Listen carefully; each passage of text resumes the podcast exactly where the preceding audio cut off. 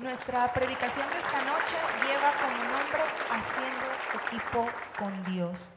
Y antes de empezar, eh, quisiera hacerte una pregunta, iglesia. ¿Qué tanto te estás esforzando para alcanzar las bendiciones que Dios tiene para nosotros? ¿Qué tanto nos estamos esforzando para alcanzar y ser dignos de todas esas promesas que tiene Dios en su palabra? ¿Estás poniendo de tu parte o estás esperando, como dicen, que te caiga el milagro del cielo? Te hago estas preguntas porque si bien sabemos, Dios es un Dios que no necesita nada de nosotros. Dios es un Dios supremo, es un Dios de poder, es un Dios de majestad. Pero a él, mismo a Él le agrada que tú seas una persona que te esfuerces y que seas valiente.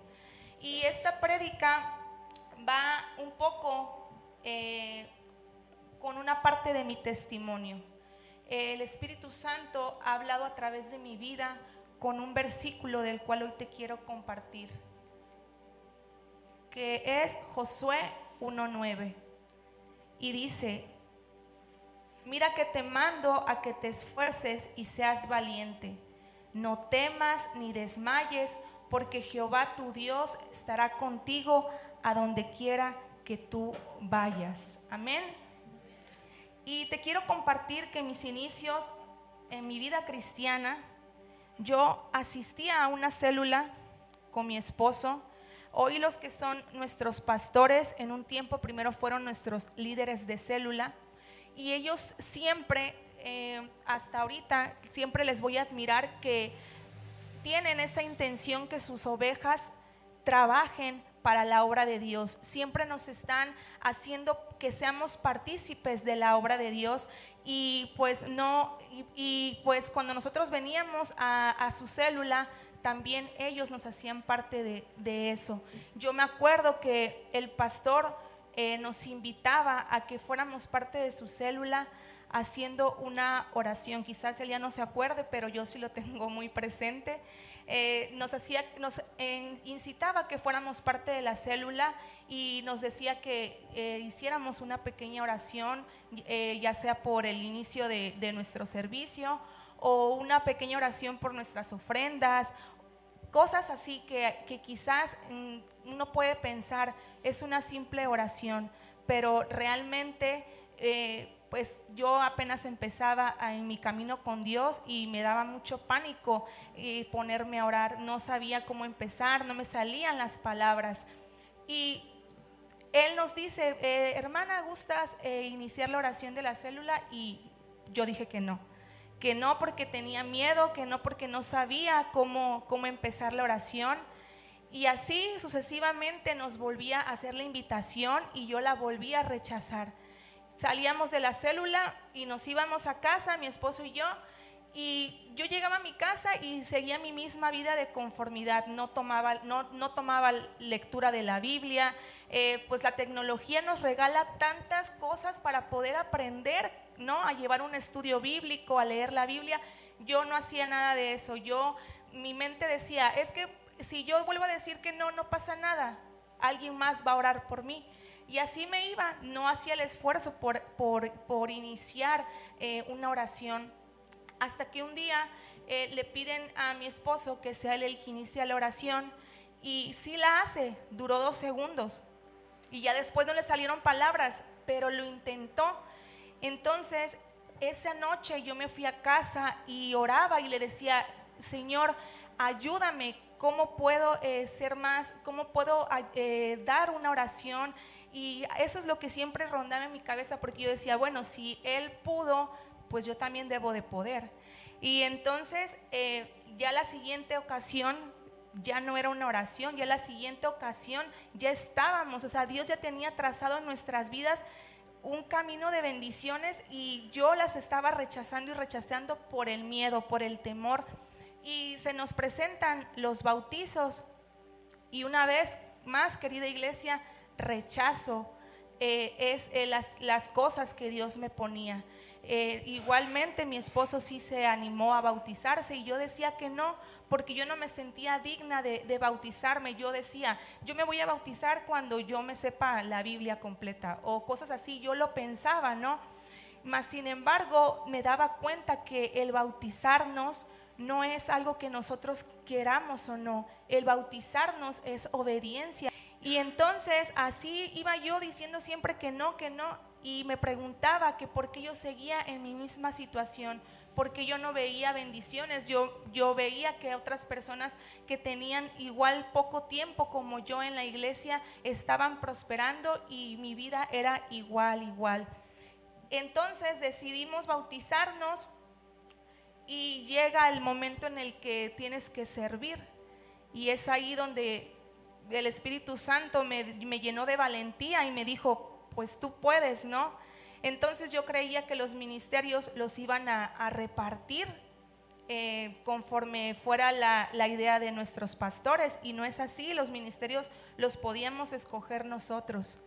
Y entonces aquella que vivía en el anonimato, que nunca se animaba, que nunca quería ser parte de la obra de Dios, se anima y escoge el ministerio de alabanza.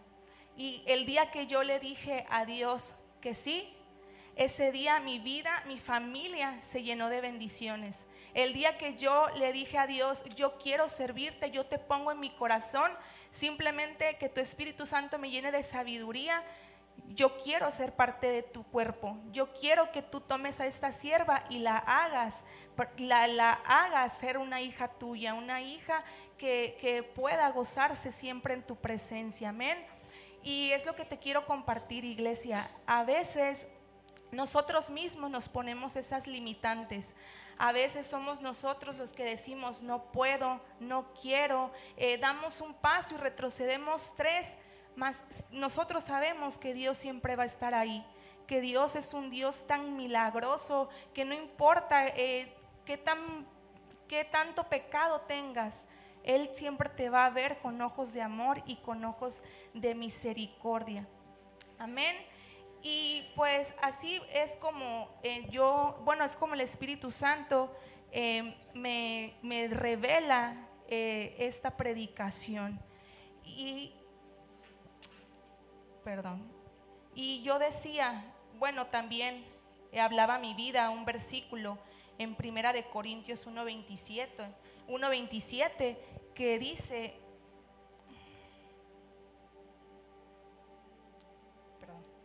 sino que lo necio del mundo escogió Dios para avergonzar a los sabios, y lo débil del mundo escogió Dios para avergonzar a lo fuerte, y lo vil del mundo es, y lo menospreciado escogió Dios y lo que no es para deshacer lo que es a fin de que nadie se jacte en su presencia. Y querida iglesia, nosotros nos podemos esconder quizás de la mirada del hombre, pero nosotros nunca nos vamos a poder esconder de Dios. Dios todo lo ve, Dios todo lo sabe. Y así te quieras esconder para no ser parte de su obra debajo de las piedras, de ahí si Él te quiere usar, de ahí te va a sacar. De ahí no hay lugar donde nos podamos ocultar que no, que no, seas, que no se haga su voluntad para con nosotros. Amén. Y pues fue así como entendí que Dios tenía un propósito para mi vida y que lo iba a llevar a cabo, sea como sea. Y eh, hoy también te quiero compartir una, una historia de la Biblia. La Biblia nos presenta muchos personajes bíblicos, pero es querido compartir contigo eh, la historia de Josué. Quizás muchos se la saben, quizás otros no, pero hoy quiero compartirla contigo. Y vamos a ir a conocer un poco de la historia de Josué. Vamos a ir a Josué 1.1 está. Dice, aconteció después de la muerte de Moisés, siervo de Jehová, que Jehová habló a Josué, hijo de Nun, servidor de Moisés, diciendo,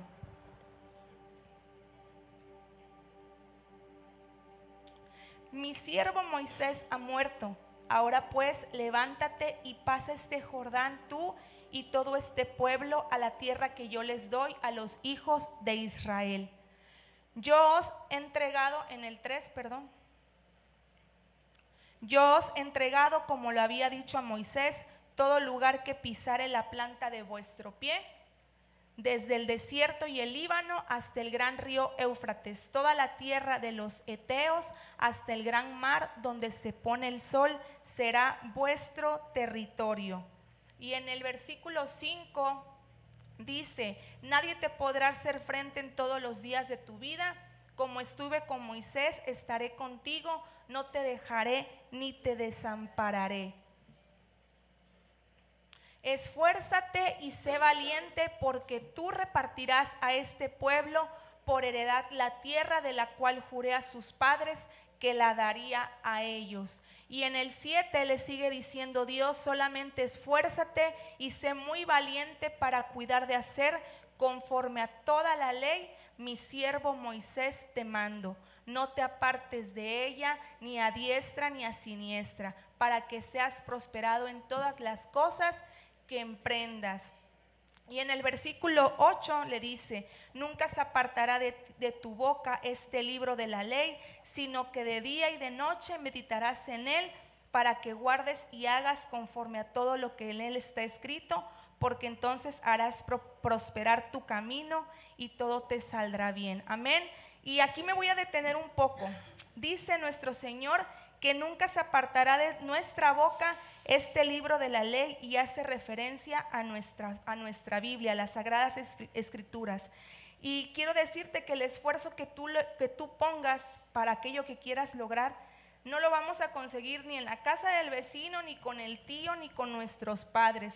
Ese esfuerzo que tú vayas a dar está indicado en las sagradas escrituras. Si te debes esforzar, pero haciendo lo que dice la Biblia, agradando siempre al Padre.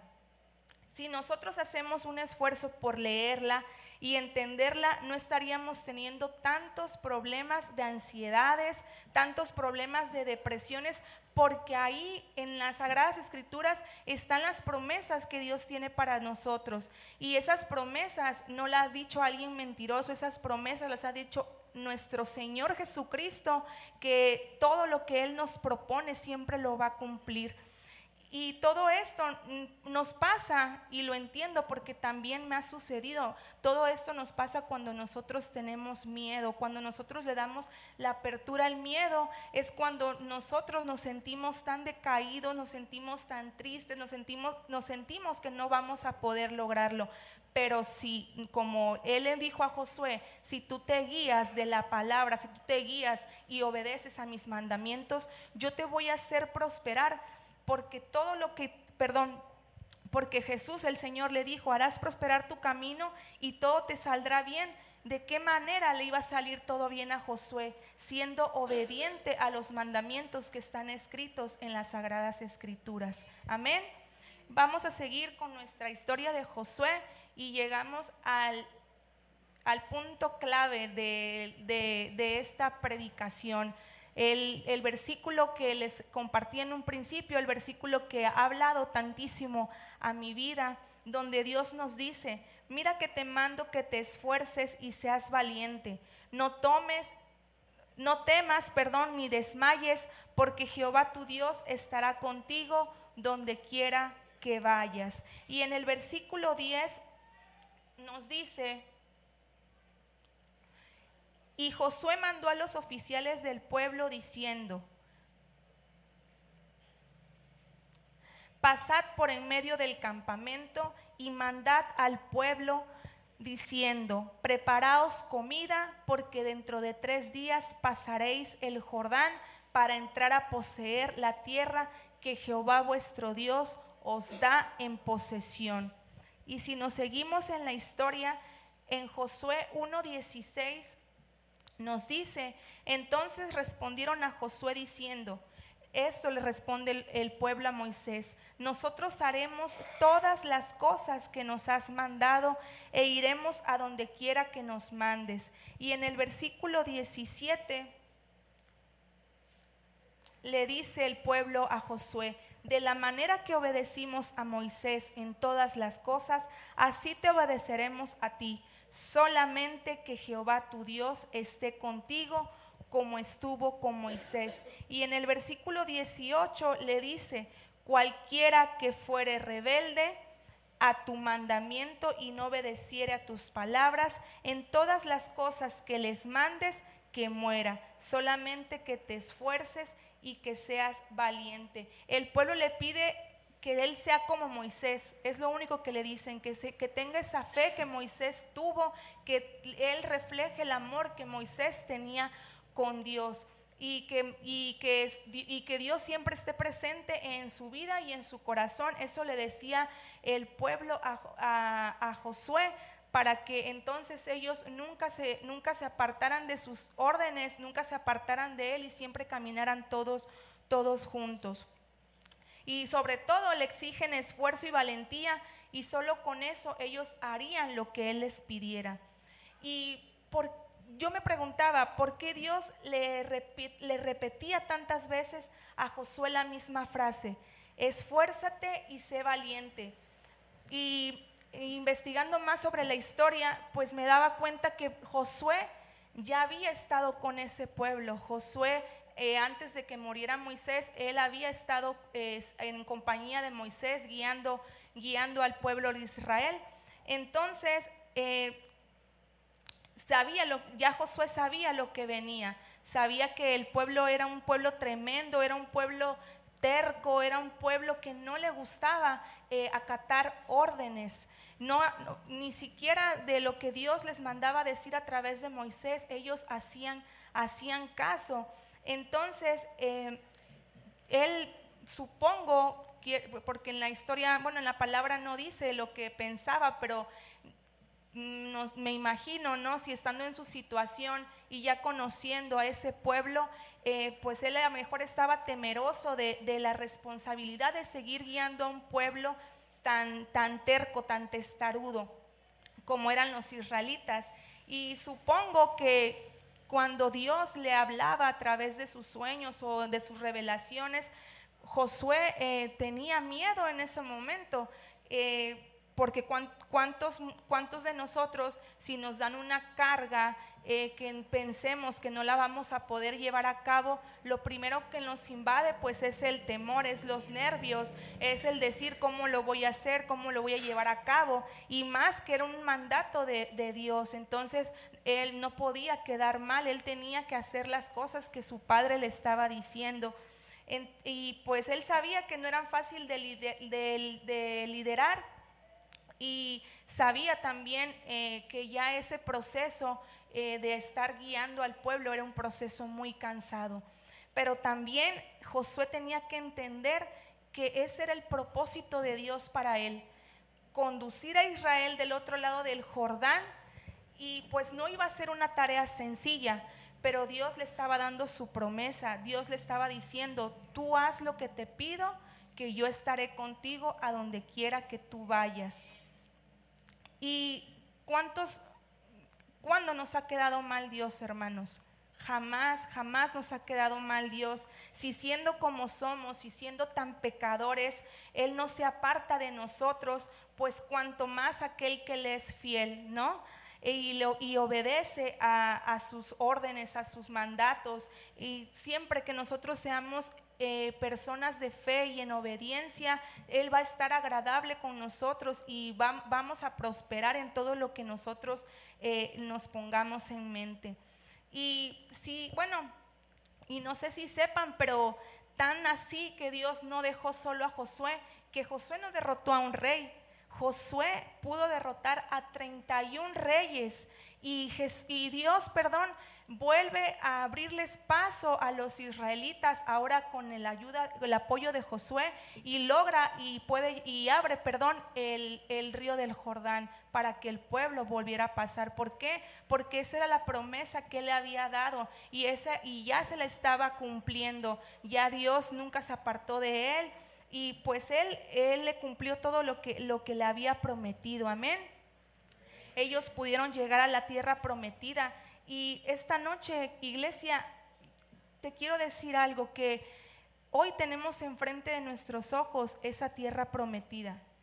Eh, solo mm, no vivas, no vivamos en el conformismo, no ya no vivamos más en el anonimato. Hay que salir y hay que pelear la batalla que tanto nos roba la paz, esa batalla mm, que nosotros mismos hacemos eh, creernos que no vamos a poder, que no va a haber solución. Eh, pero no es así. Eh, llevamos siempre la bendición y la presencia de Dios a cualquier lugar a donde vayamos. Él siempre se mantiene fiel con nosotros. Amén. Y esta noche también traigo otra historia que quiero compartir contigo y es la historia de, la valiente Esther. Vamos a ir para esto a Esther en capítulo, capítulo 2, versículo 5. ahí está. Dice las Sagradas Escrituras, había en Susa, residencia real, un varón judío cuyo nombre era Mardoqueo, hijo de Jair, hijo de Semei, hijo de Cis, del linaje de Benjamín. Ay, ya me pasé muchísimo. Bueno, en el versículo, en el capítulo 2, versículo 7, dice, y había criado a Adasa, es decir, Esther, hija de su tío, porque era huérfana y la joven era hermosa. Tenía muy bella figura y de buen parecer cuando su padre y su madre murieron, Mardoqueo la adoptó como su hija. Y bueno, posterior, el rey Azuero manda a buscar doncellas eh, por un disgusto que había tenido con la reina Basti. Eh, la reina eh, Basti iba a, ser, iba a ser destituida de su reinado y entonces una de las que acuden a ese llamado de las doncellas fue Esther. Y su tío Mardoqueo, que es el que la había criado, él le dijo, le dio una advertencia, le dijo que por nada, nada, nada sobre lo que pasara, ella hablara o mencionara su parentela, ya que ellos eran judíos y en ese lugar los judíos eran mal vistos. Entonces, él le da ese consejo, pues para que ella no se buscara algún tipo de problemas y que no, que tampoco le decía que no tocara nada de su pasado y ella se mantuvo a esa, a esa orden que su, que su tío Mardoqueo le había, le había dicho y pues ella llega a ser eh, la reina de Susa. Y todo iba saliendo perfecto, todo iba bajo control hasta que aparece en sus vidas un personaje de nombre Amán.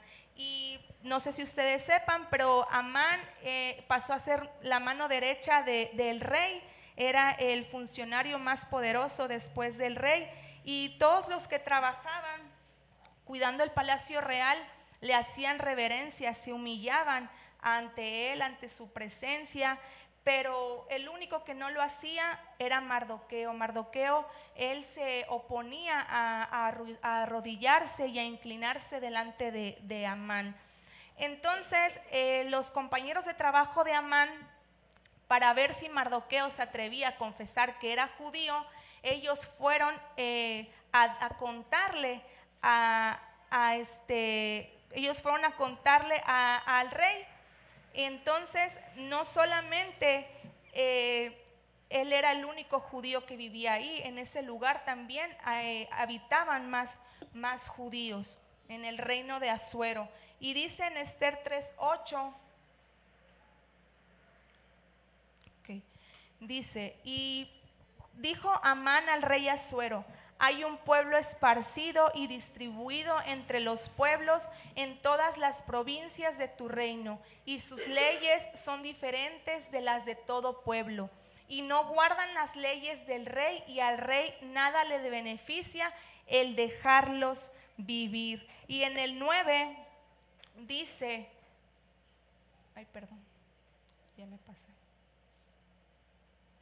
Bueno, en, el, en Esther 3, 3.9 dice, si place al rey decrete que sean destruidos y yo pesaré diez mil talentos de plata a los que manejan la hacienda para que sean traídos a los tesoros del rey.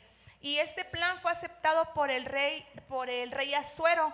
Él dijo, ve y haz lo, haz lo que tengas que hacer eh, si ya de por sí Amán se sentía un ser muy superior, pues ahora con que el rey haya, haya aceptado la propuesta de acabar con los judíos, pues ya se imaginarán que se sentía un hombre intocable.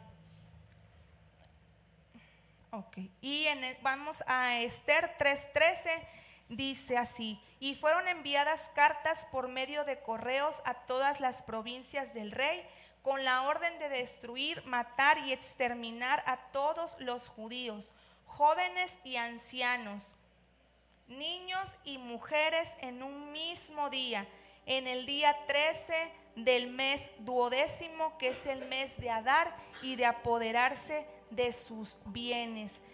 Y ya que se envía esta carta, este, este, esta orden que había, que había dado Amán, llega eh, a los oídos de, la reina Esther.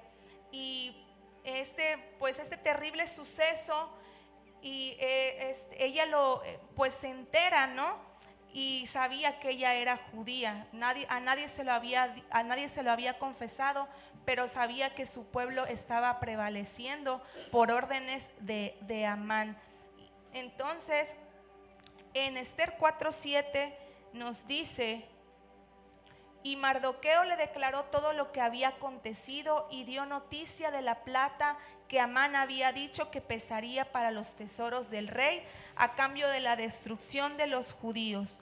Le dio también la copia del decreto que había sido dado en Susa para que fuesen destruidos a fin de que la mostrase a Esther y se lo declarase y le encargara que fuese ante el rey a suplicarle y a interceder delante de su pueblo. ¿Y Esther qué creen que hizo? Pues Esther puso toda su confianza en Dios. Antes de presentarse al rey, ella le pide que reunieran a todos los judíos y no le dice, vamos a ir en contra de ellos, vamos a pelear. No, ella lo que le pide a su pueblo es que ayunen por tres días, porque ella también lo iba a hacer con sus doncellas. Entonces, ella es, el plan que ella desarrolla para, para poder eh, llevar esa, poder ir con el rey y pedirle que por favor parara todo eso que estaban tramando. Y en el versículo de Esther 4:16, al final dice algo que a mí me parece de mucha valentía. Ella iría aunque no fuera conforme a la ley. Ella Em, eh, dice eh, al final de este versículo que si ella iba a morir, que muriera, que, iba, que si tenía que morir, iba a morir, que no importaba lo que pasara, ella iba a salvar a su pueblo. Y, en el, y donde podemos encontrar, okay, es en el versículo 16 donde dice, ve y reúne a todos los judíos que se hallan en Susa y ayunad por mí y no comáis ni bebéis en tres días, noche y día, yo también con mis doncellas ayunaré igualmente y entonces entraré a ver al rey, aunque no sea conforme la ley, y si perezco, que perezca. Ella sabía que Dios no la iba a abandonar. Ella, eh, antes de todo, antes de tomar sus decisiones, ella fue en busca de Dios ella fue a ayunar, ella fue a ofrendar ese ayuno para que Dios intercediera por ella, para que Dios le diera la sabiduría, para que Dios le diera esa dirección correcta de qué es lo que tenía que hacer y cómo ella tenía que actuar. Y te quiero compartir, iglesia, que una vez más, así como Josué le dijo Dios que su esfuerzo lo iba a encontrar en la Biblia, pues este esto que nos habla Esther en, estos versículos nos da a entender que ella su esfuerzo y su valentía lo iba a, ir a buscar en ese ayuno. Y entonces, pues las cosas son más que claras. Si nosotros queremos hacer un esfuerzo real y que valga la pena, debemos estar basados siempre en las cosas de Dios. El leer en su palabra y meditarla es tener nuestra fe pues, puesta en Dios. Son uno de los recursos que siempre tenemos que, llevar a cabo. En confiar siempre en los planes de Dios, aunque cueste lo que cueste, esos planes, sus planes siempre van a ser mejores que los que nosotros tengamos en mente. Igual de la misma manera, así como tener una buena oración y una buena comunión con nuestro Padre y como nos comenta como nos dice Esther, ayunando es donde vamos nosotros a encontrar la dirección y la sabiduría para poder hacer frente a todas las tribulaciones que nos encontremos. Amén. Y siguiendo con nuestra historia, en Esther 5.3 dice así, dijo el rey, dijo el rey, ¿qué tienes, reina Esther? ¿Y cuál es tu petición? Hasta la mitad del reino se te dará. Y Esther dijo, si place al rey, vengan hoy el rey y Amán al banquete que he preparado para el rey. Y en el versículo 6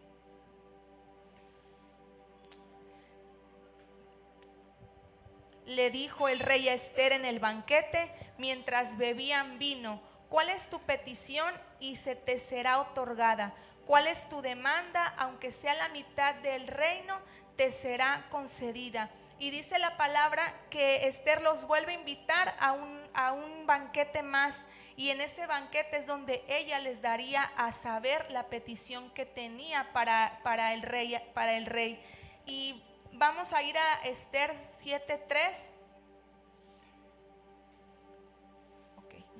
Dice, entonces la reina Esther respondió y dijo, oh rey, si he hallado gracia en tus ojos y si al rey place, me dada mi vida por mi petición y mi pueblo por mi demanda. Y en 7, Esther 7:4 le dice, porque hemos sido vendidos yo y mi pueblo para ser destruidos, para ser muertos y exterminados. Si para siervos y siervas fuéramos vendidos, me callaría, pero nuestra muerte sería para el rey un daño irreparable. Y siguiendo con la historia, en 7.5 dice, respondió el rey Azuero y dijo a la reina Esther, ¿quién es y dónde está el que ha ensoberbecido su corazón para hacer esto? Esther dijo, el enemigo y adversario en este malvado es este malvado Amán. Entonces se turbó Amán delante del rey y de la reina.